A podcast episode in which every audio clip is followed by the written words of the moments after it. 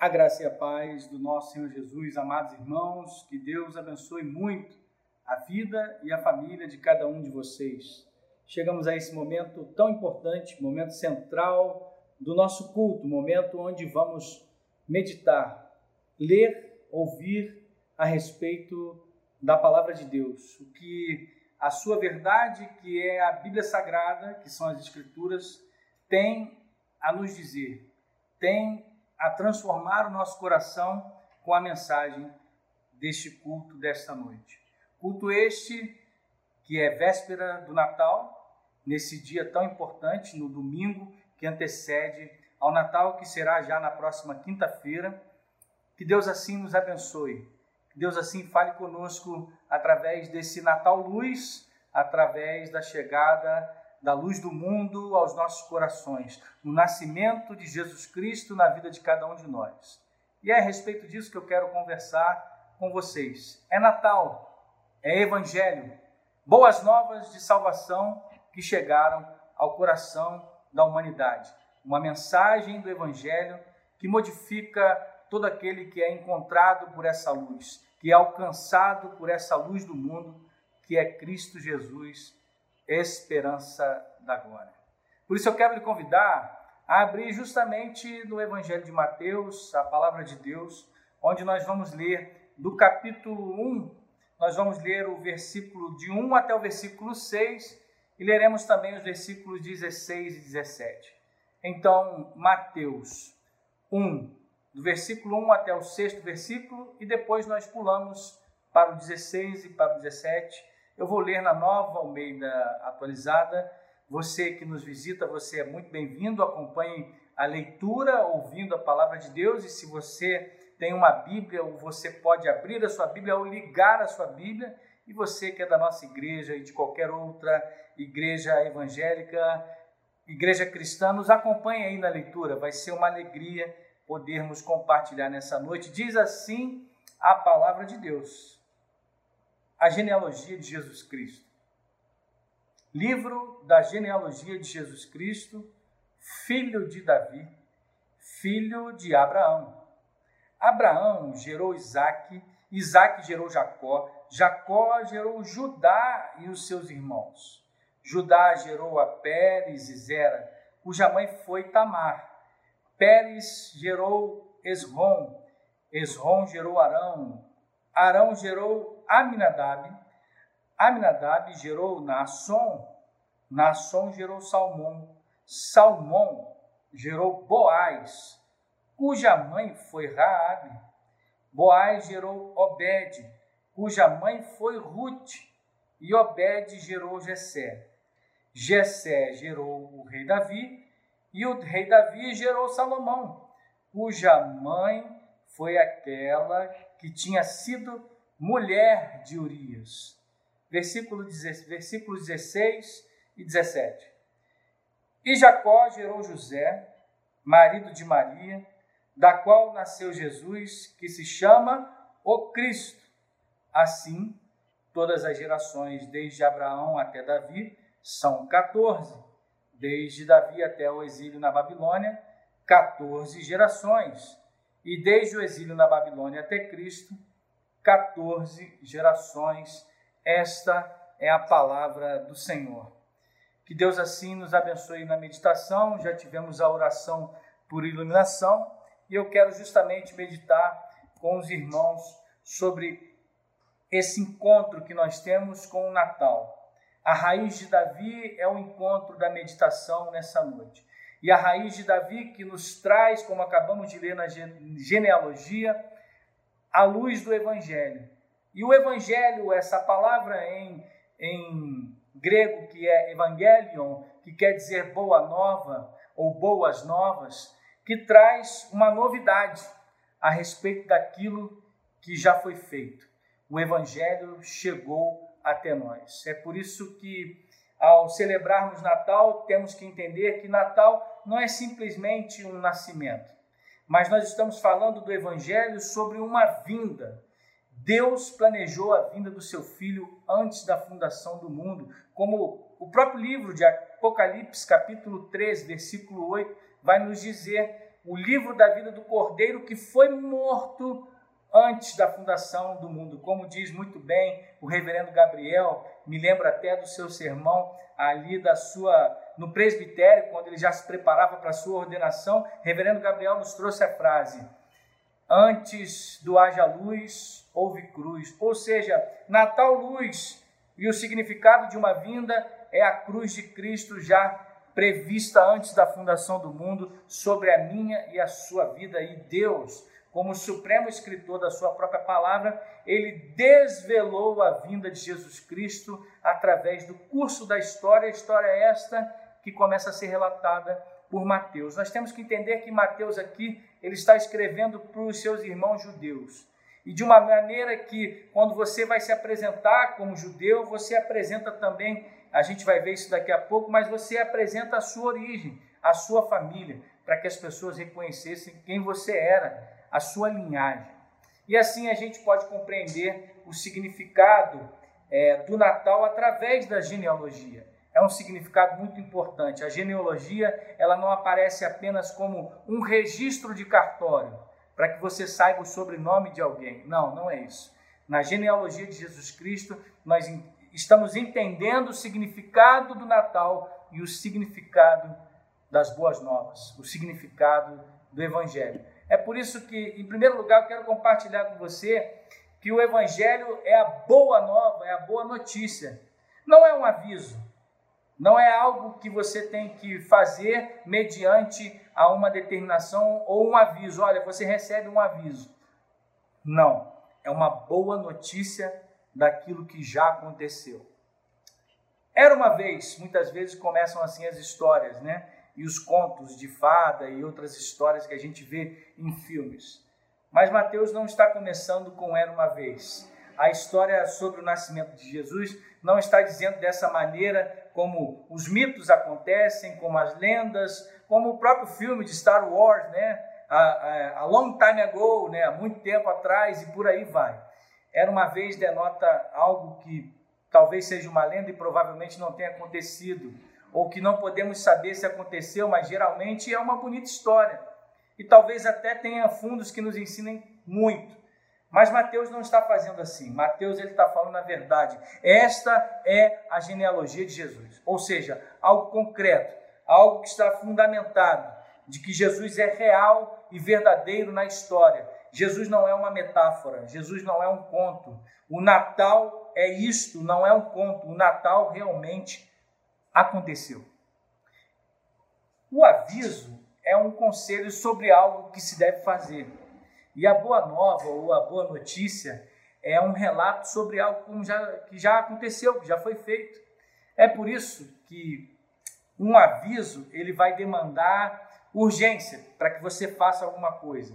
A notícia apenas demanda que você reconheça que algo, que algo já foi feito e que você precisa responder a isso. O aviso diz que é uma opção sua agir. A notícia diz sobre alguém que já agiu por você. E nós estamos falando de uma notícia de Jesus Cristo que agiu por mim e por você. Você pode tomar como exemplo quando um mensageiro chega à cidade a respeito de um exército que está prestes a invadir. Essa é a diferença. A mensagem, ela vem trazendo uma notícia sobre aquilo que nós precisamos fazer. E aí a gente compreende que aquilo que já foi feito é que Jesus Cristo veio até a nossa vida. Em outras palavras, pare de tentar lutar, pare de tentar se proteger, porque quando o mensageiro vem dizendo que um exército se aproxima para enfrentar uma cidade, né, para invadir uma cidade, normalmente a gente tenta tomar alguma atitude para prevenção, se entrincheirar, tentar lutar, mas isso não é verdade na minha na sua vida, quando nós temos a notícia de que o Rei dos Reis, ele já entrou na história do mundo. Ele não está vindo ainda uma primeira vez. É bem certo que ele já veio e voltará. Mas como ele já veio e já cumpriu aquilo que precisava ser feito, a luta e a guerra na cruz do Calvário, onde ele venceu a morte e o pecado, e o seu sangue foi derramado como alto preço nessa luta para que fôssemos conquistados para a glória do nome do Senhor, eu e você não podemos agir e fazer nada. Por isso eu digo para você: pare de lutar, pare de se entrincheirar, pare de tentar com as suas próprias mãos ganhar o céu. É impossível pelas nossas obras estabelecermos uma relação com a salvação. A salvação nos é dada, porque a boa nova do Evangelho ela chegou ao meu e ao seu coração. Em outras palavras, o rei já fez isso por você. O Natal bíblico ele não é uma fábula e ele efetivamente aconteceu na história. O Natal não é uma história moralizante, não existe moral da história. Os pastores, os pais de Jesus, né, os sábios, não foram colocados primariamente como exemplos para nós. Eles foram pessoas que participaram daquela história como instrumento que apontavam simplesmente e unicamente para o Rei Jesus. É por isso que a narrativa em cada evangelho, ela não está dizendo a respeito de nós, não, e nem aquilo que eu e você devemos fazer, mas o que Deus fez por mim e por você. O nascimento do Filho de Deus no mundo é o Evangelho. Uma boa notícia, uma declaração e essa declaração é a seguinte: você não salva a si mesmo, mas Deus já veio.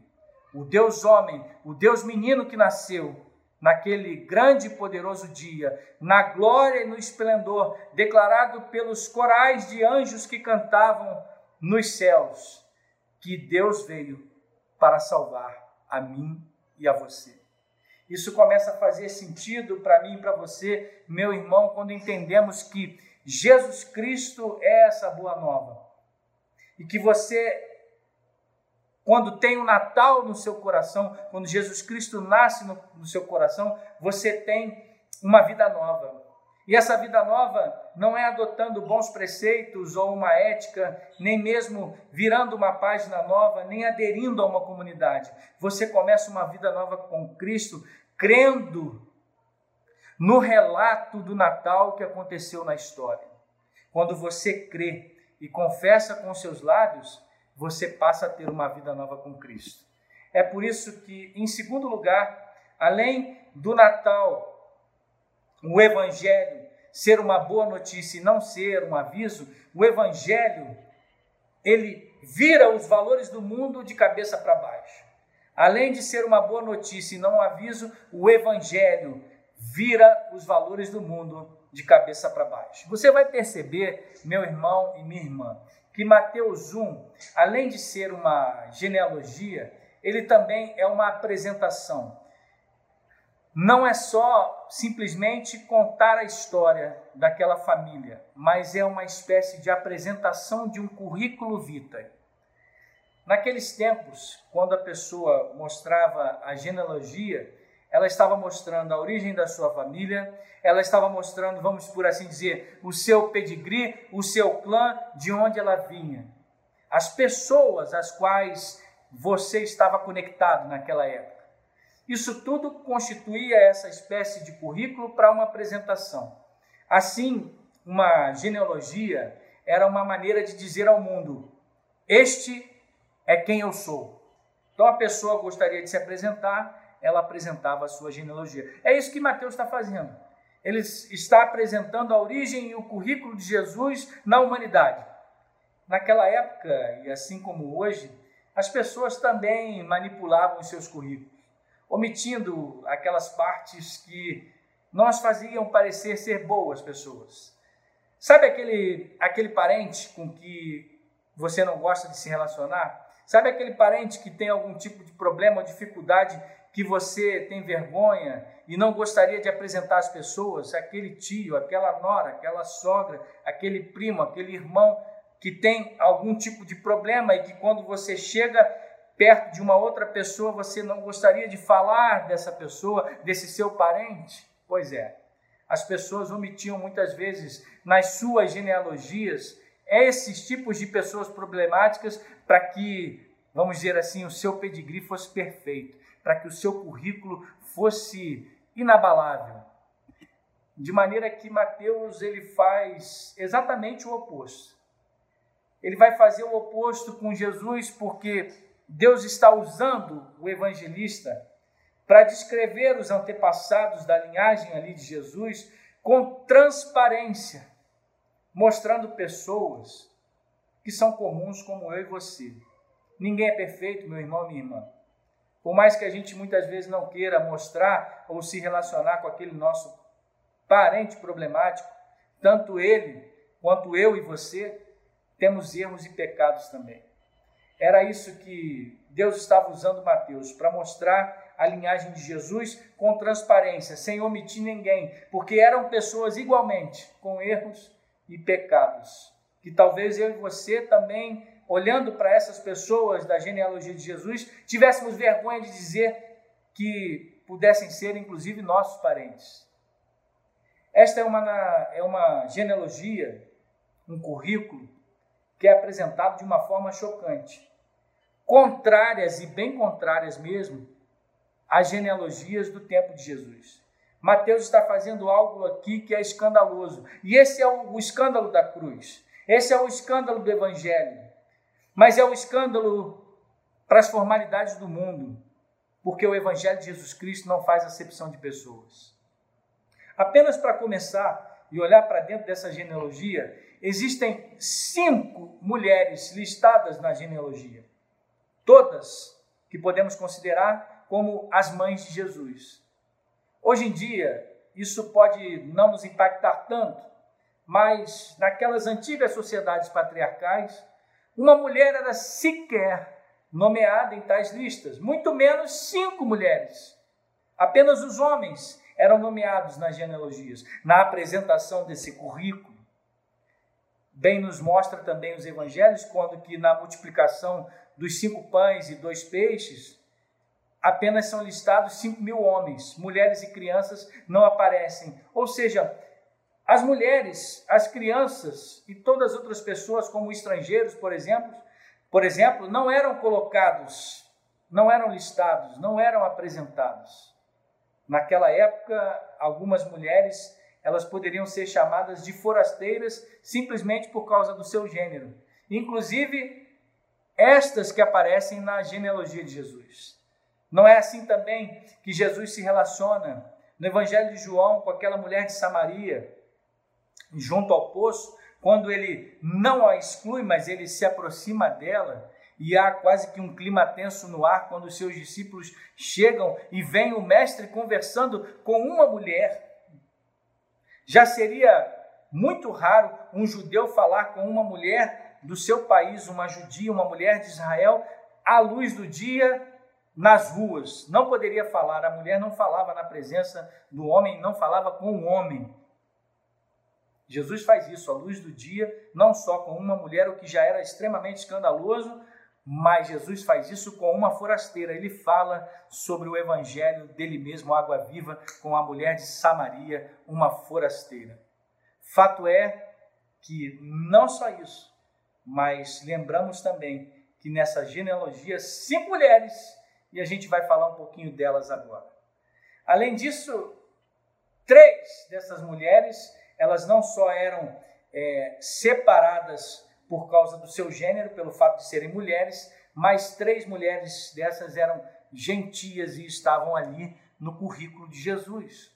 Quem eram essas mulheres? Apresentadas na leitura que acabamos de fazer, Tamar, Raabe e Ruth.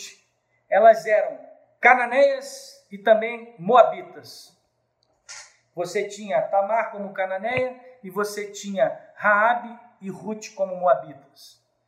Essas nações, a nação cananeia e a nação moabita, eram nações consideradas impuras para Israel. Não era permitido que elas entrassem no tabernáculo ou no templo para adorar a essas nações. Ou seja, essas mulheres eram forasteiras não só pelo seu gênero, mas também por causa da sua raça. E aí existe um outro aspecto surpreendente. Quando Mateus está nomeando de forma particular a cada uma desta mulher, destas mulheres, Mateus está deliberadamente relembrando aos seus leitores alguns dos mais sórdidos, odiosos e imorais incidentes da Bíblia.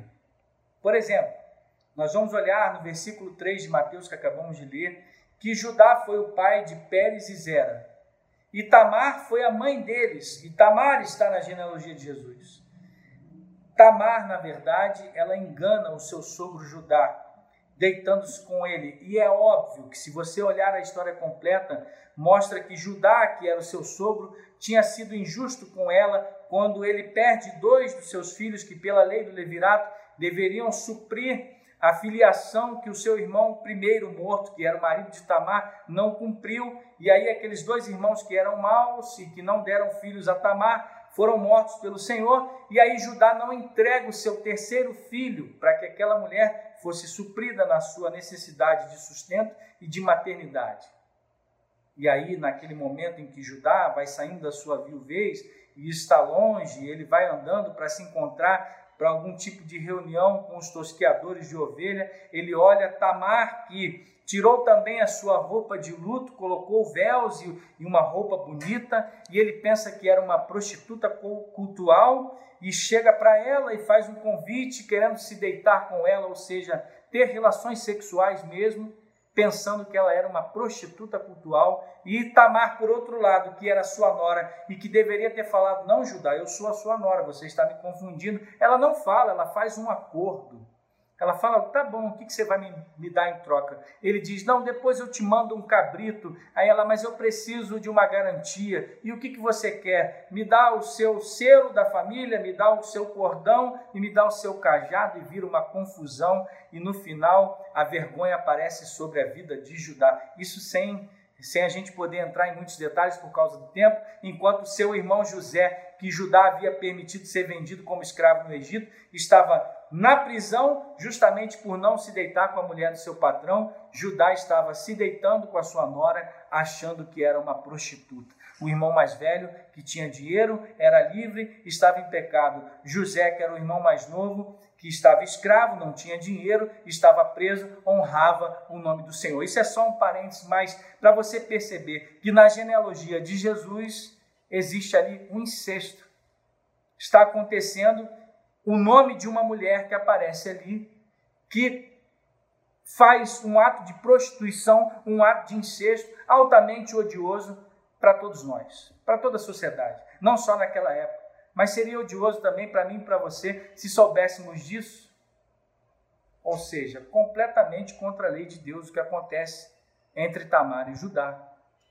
E mesmo assim, dentro desse incidente, Jesus é apresentado como sendo descendente de não apenas de Pérez, né? Ele, ele, ele faz o, o, autor faz questão de relatar é, Jesus sendo descendente de Pérez e ele inclui os dois Pérez e Zera para poder deixar bem claro que é Judá e Tamar dessa relação que são os pais de Pérez e, e, e Pérez e Zera.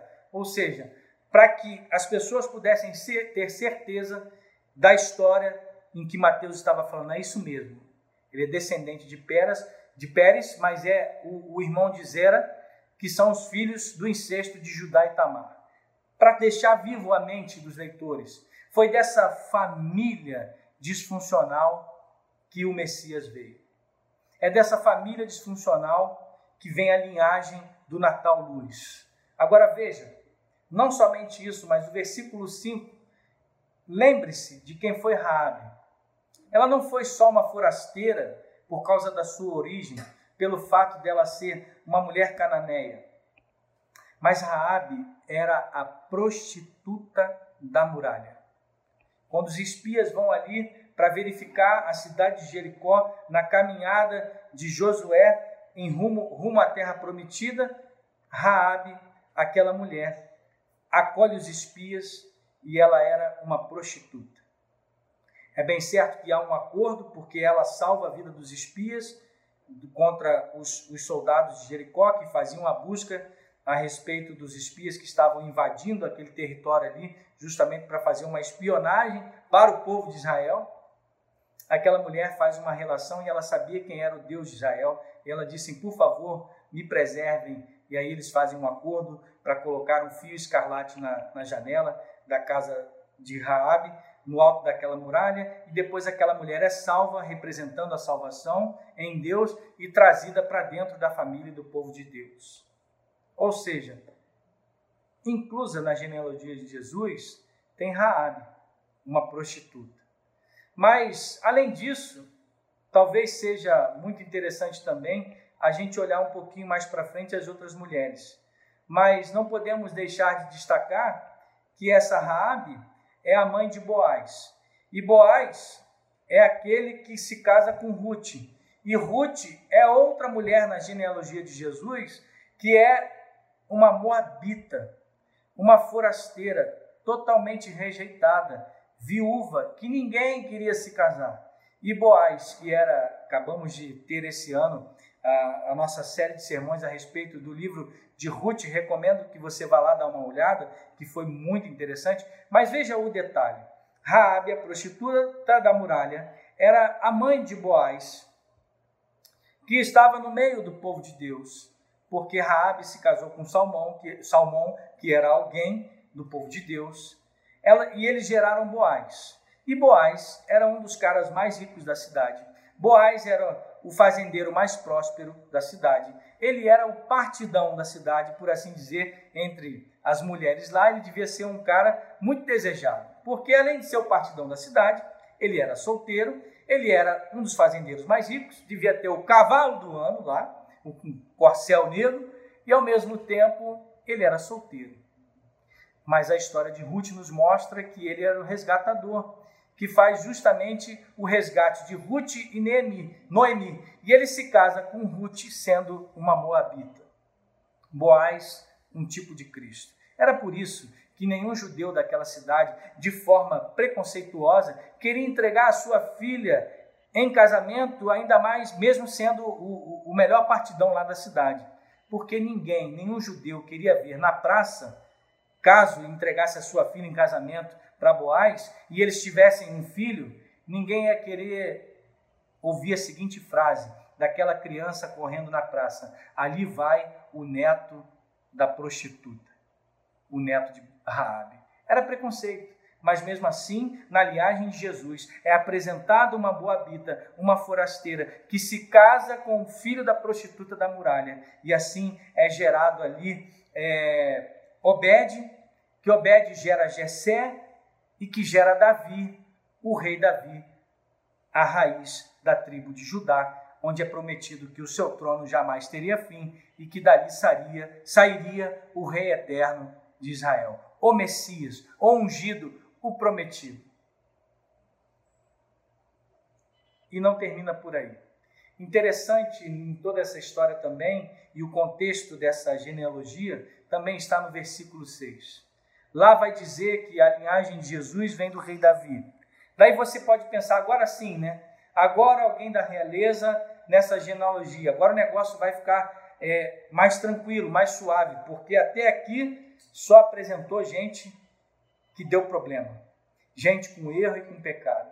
Daí você pode pensar, é, agora a história vai ficar bonitinha dentro dos conformes. Mas Mateus, no entanto, ele está acrescentando para mim para você que Davi era o pai de Salomão, cuja mãe era esposa de Urias. Se você não soubesse um pouco sobre a história da Bíblia, acharia isso estranho. Porém, é, não foi por engano que Mateus omitiu o nome de Betseba. Mateus, na verdade, ele está tocando no ponto nevrálgico da ferida de Davi, justamente para trazer à memória um capítulo trágico e terrível na história de Israel. Ele está dizendo: a mãe de Salomão era mulher de Urias, desse rei Davi, filho desse rei Davi. Mateus está nos convocando a rememorar esse capítulo trágico, quando Davi estava correndo por sua vida quando Davi estava fugindo de Saul, é, Mateus está fazendo isso. Um parênteses aqui, Mateus está nos trazendo à memória quem era Urias. Davi, quando fugia do rei Saul, como eu estava dizendo, ele fugia e um grupo de homens saiu pelo deserto com Davi e ficou ao redor de Davi para protegê-lo e colocou esse grupo, é, as suas vidas na linha de frente para proteger a Davi. Esses homens eram chamados de os valentes ou os poderosos de Davi, homens que inclusive romperam o acampamento dos filisteus para buscar água para Davi quando Davi desejou beber do poço de Jerusalém. Eram esses homens, fiéis a Davi, e eles arriscavam a sua vida e faziam tudo por ele. E Urias era um desses melhores amigos de Davi, um amigo a quem Davi devia a sua vida. É só você consultar segundo livro de Samuel, capítulo 23, versículo 39. E mesmo assim, anos depois, depois que Davi se tornou rei, Davi olhou para a esposa de Urias. Betseba, ele viu aquela mulher da janela e quando Davi deveria estar trabalhando na frente do exército, no campo de batalha, sendo um rei operoso, ele estava no palácio, olhando para as coisas da vida, deixando a sua mente se distrair para longe da obra de Deus.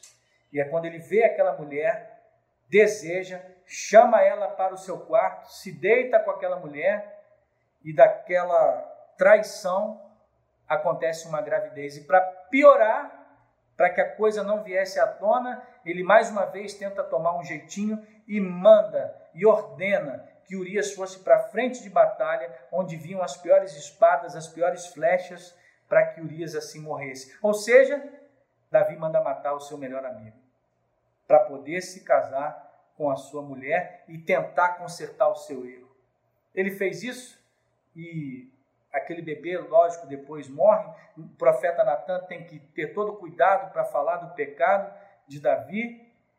E depois, um dos filhos de Davi com essa mulher, com Betseba, é Salomão, de quem Jesus é descendente. Veja, de uma família, e na verdade, Davi é um homem que tinha uma das famílias mais disfuncionais da Bíblia. Quissá Davi teve a família mais disfuncional de toda a terra. Filho que estuprou a filha, filho que queria matar o próprio pai, e depois o filho que é Absalão é assassinado, preso pelos cabelos naquela árvore. Quanto choro, quanto luto, quanto desastre. Mateus não fez pouco caso de Betseba. Ele não quis deixar o nome dela de fora simplesmente para fazer pouco caso mas Mateus está dando um duro golpe em Davi para dizer: é dessa família disfuncional e foi desse homem profundamente falho que o Messias veio. É bem certo que sabemos que Davi se arrependeu. É bem certo que sabemos que esse é o segredo de uma pessoa, de um homem, de uma mulher, segundo o coração de Deus, quando há arrependimento. Mas o destaque aqui na história é que de forasteiros morais, de adúlteros e adúlteras, de relações incestuosas, de prostitutas, de traição com a melhor amizade, devemos lembrar que é dessa raiz que vem o nosso Senhor Jesus. Que mesmo de antepassados tão fracassados em sua moral, de forasteiros também raciais e de gêneros e de cultura, onde a lei de Moisés excluía essas pessoas da presença de Deus.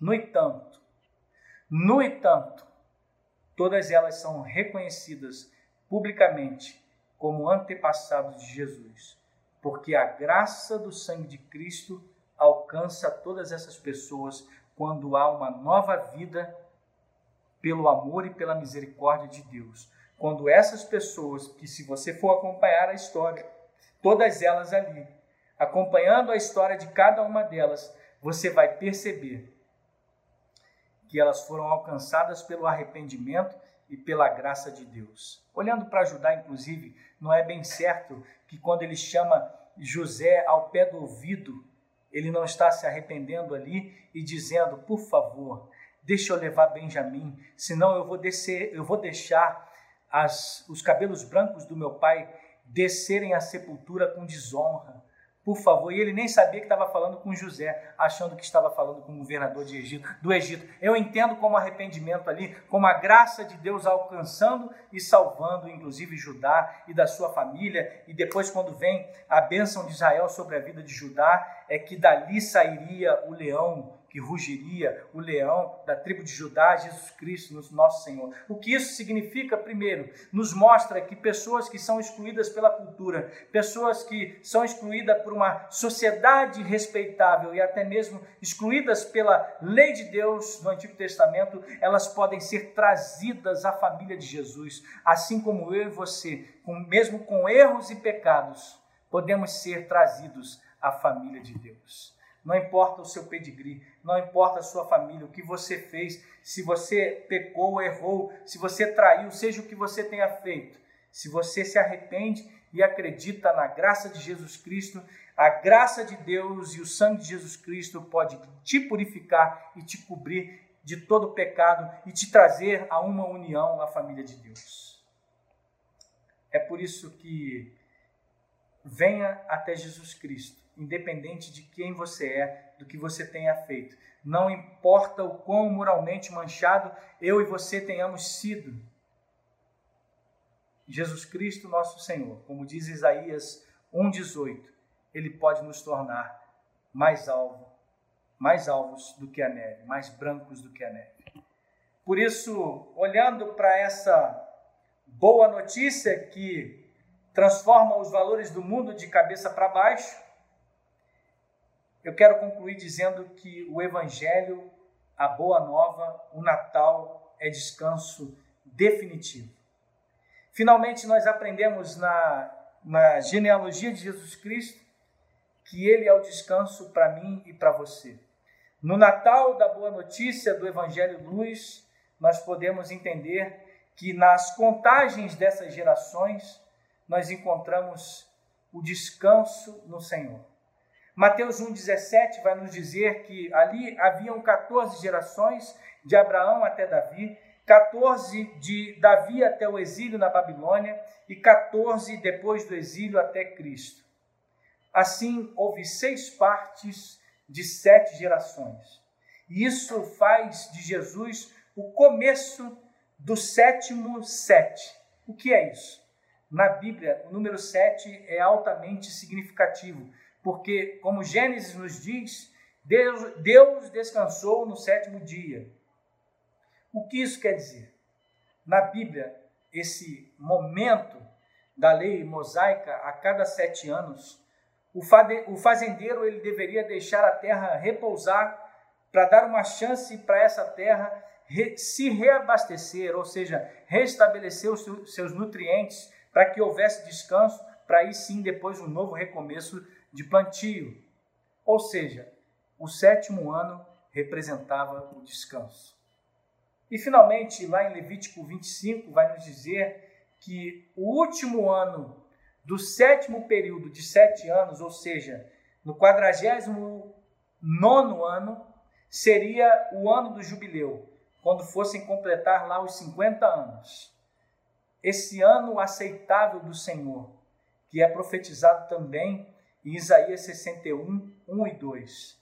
Esse ano do jubileu, ou seja, naquele ano, haveria um recomeço para tudo e para todos. Todos os escravos deveriam, deveriam ser libertos, todas as dívidas deveriam ser perdoadas, e toda a terra e todas as pessoas descansariam do seu cansaço e da sua carga.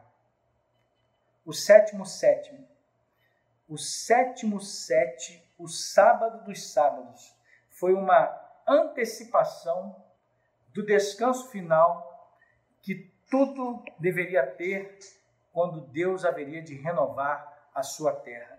Isso você pode encontrar também em Romanos 8, de 18 a 23, em Hebreus 4, de 1 a 11.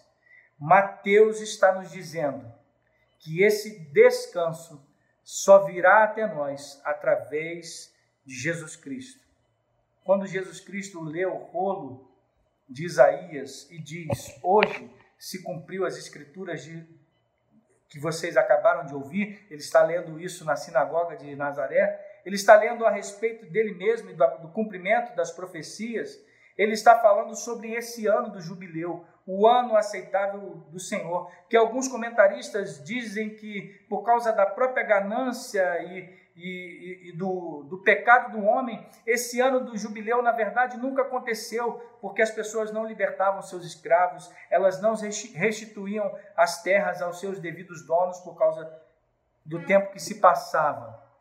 Mas o verdadeiro ano do jubileu, o descanso definitivo, ele há de acontecer somente em Cristo Jesus.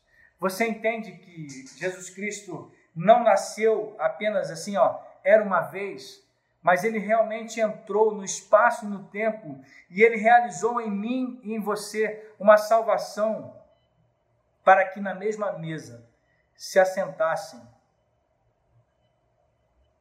a prostituta, o assassino, o rico e o rei, o pobre o menos favorecido e o mais favorecido.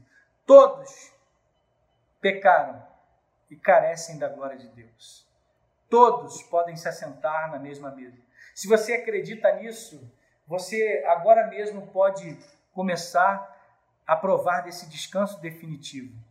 Porque a promessa de Jesus Cristo, para mim e para você, é que o seu jugo, a sua carga é mansa, é leve nós podemos levar, em nome de Jesus Cristo, sobre as nossas vidas, enfrentando as dificuldades, passando por tribulações, mas sabendo que nele haveremos de encontrar o descanso eterno, o descanso definitivo. Como é que a fé faz isso por mim por você?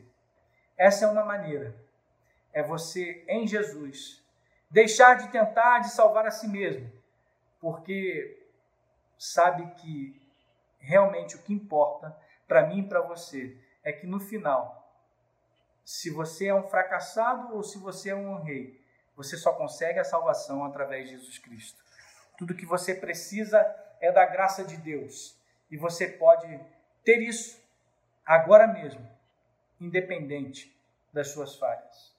Depois de conhecê-lo, você pode viver uma vida nova. Você não vai precisar se limpar para conhecê-lo como Salvador. Porque o sangue de Jesus Cristo já fez isso por você na cruz do Calvário. O sangue de Jesus Cristo, o Natal que veio ao mundo, ele te purifica e te dá paz e vida nova e descanso no seu coração. É por isso que precisamos também descansar dos problemas e dos males deste mundo, descansar de toda essa roda viva que acontece, porque muitas vezes nós sentimos que temos que controlar a história, Sentimos que temos que controlar essa pandemia, controlar o coronavírus, controlar o tempo em que a vacina vai chegar, tentando se agarrar a esta vida. E temos que entender que essas coisas não vão funcionar corretamente. Isso vai ser muito exaustivo se você te tentar ter o controle da sua vida nas suas mãos. Mas você deve descansar no Natal, que é Cristo Jesus. É extremamente impossível tentar descansar nas obras das suas mãos. Reconheça que a sua vida está no controle do Senhor. O Natal é isso. O Natal nos diz que, apesar das aparências em contrário, o nosso bom Deus está no controle da história. Esse é o primeiro Natal que passamos, que talvez eu e você tenhamos passado diante de um momento tão diferente de uma pandemia. Mas saiba que Deus está colocando tudo no seu devido lugar não perdeu o controle da história, inclusive neste momento de 2020 que estamos passando. A verdade é que Deus restaurará todas as coisas. E alguns dos nossos descansos internos, eles vêm quando o Espírito de Deus nos lembra de que toda essa salvação final e o descanso definitivo há de acontecer na eternidade para mim e para você. Então, nós temos uma poderosa esperança para o futuro, que não é um mero otimismo de dizer boas festas, mas é uma certeza de que no final tudo ficará muito bem. Isso nos dá paz e força para lidar com todas as provações e tragédias dos dias que estão nesse ano presente. Entretanto, Cristo vai voltar e ele voltará na sua glória, não como um rei menino, mas como o homem Deus todo-poderoso, e a sua glória, a glória de Deus, cobrirá o mundo como as águas cobrem o mar. E então o Rei Jesus, o jubileu Rei, o Rei do descanso final, nos dará o perfeito descanso no seu amor, trazendo a alegria que enxuga de todo o rosto todo tipo de lágrima. Por isso, o Natal não é era uma vez que aconteceu na história e que nos mostra como devemos viver vidas melhores. Não! O Natal é a boa nova. Jesus Cristo invadiu este mundo para salvar a mim e a você. Descanse nele, descanse em Cristo e tenha um feliz Natal. Deus te abençoe, que Deus te guarde nessa semana que adentra o Natal, esse Natal que é a boa nova de Cristo Jesus, que alcançou a todos nós, pecadores e falhos. Erramos como acabamos de errados e, e como acabamos de ouvir nessa história, mas que ele nos resgata com a boa nova da salvação e nos dá um descanso definitivo. Que Deus te abençoe. Um beijo grande no seu coração e nos vemos aí no Rio de Janeiro daqui a pouco. Assim, um forte abraço e vamos juntos para uma semana de celebração do Natal Luz, que é o nosso Senhor e Salvador Jesus Cristo. Fique na paz. Tchau, tchau. Deus te abençoe.